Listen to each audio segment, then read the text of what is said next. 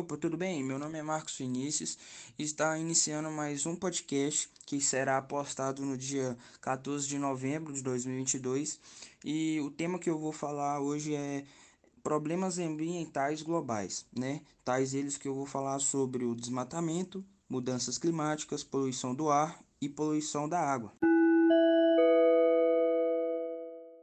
Opa, então vamos lá falar um pouquinho sobre o desmatamento. O desmatamento consiste na eliminação parcial ou total da cobertura vegetal de uma região, gerando desequilíbrio ao ambiente. Quais são as causas do desmatamento? O desmatamento é causado essencialmente pela atividade humana, seja pela a exploração de madeira e outros produtos advindos da floresta, ou para a abertura da área para ampliar a cidade ou criar pastos para a pecuária. Quais são as consequências do desmatamento? A remoção da cobertura vegetal de um local facilita o processo de erosão do solo, reduz a reciclagem de gás carbônico e tem ação direta sobre o clima, levando às mudanças climáticas consideráveis. Soluções: O desmatamento pode ser combatido com a adoção de um sistema de desenvolvimento sustentável, com o cumprimento de um código florestal e elaboração de leis ambientais mais rígidas a fiscalização e as punições para o desmatamento precisam ser rigorosas para se tornar efetivas. Então vamos lá falar um pouco sobre mudanças climáticas. Mudanças climáticas caracterizam-se por alterações consideráveis no clima do planeta. Pode se originar de causas naturais ou da ação do homem. Quais são as causas das mudanças climáticas? Dentre as possíveis causas das mudanças climáticas estão as glaciações e alterações na órbita do, da Terra o homem ele contribui para essas mudanças né, através da queima de combustíveis fósseis, como o petróleo e o gás natural.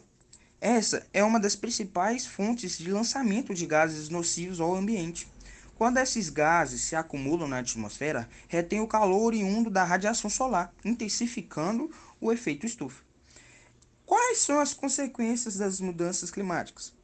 Dentre as consequências geradas pelas mudanças climáticas estão a ocorrência de desastres naturais, acidificação dos oceanos, extinção de espécies, desequilíbrios é, em ecossistemas e redução do potencial da agricultura. Soluções podem ajudar a reduzir o problema é investir em energias renováveis, preservar florestas, reduzir as emissões de gases poluentes, entre outros. Agora vamos falar um pouquinho sobre a poluição do ar. A poluição do ar consiste no aumento dos níveis de substâncias consideráveis poluentes e que levam ao desequilíbrio do meio ambiente. Quais são as causas da poluição do ar?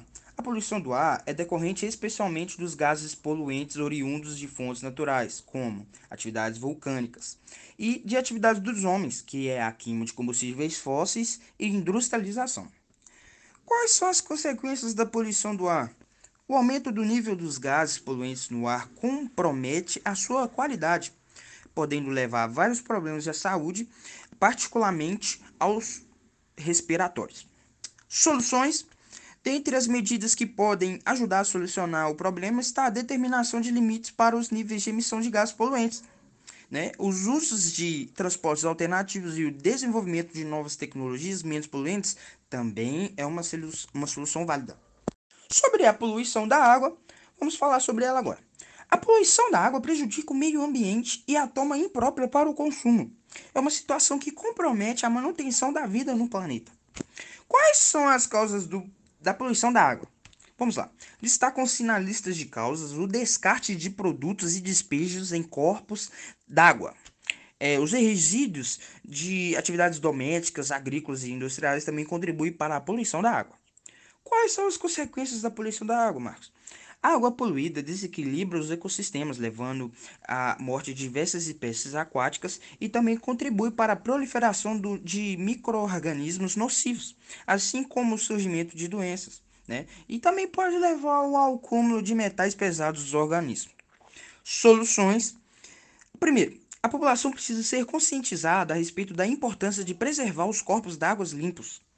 É, contribui para solucionar essa situação o tratamento de esgoto e leis mais rigorosas a respeito do descarte de, de resíduos. Punições mais severas são essenciais e são válidas. Segundo, a rotação de plantio, reflorestamento, controle da erosão e uso de adubo com devido planejamento pode contribuir para melhorar a situação. Opa, muito obrigado por você ter me ouvido até aqui. Tchau!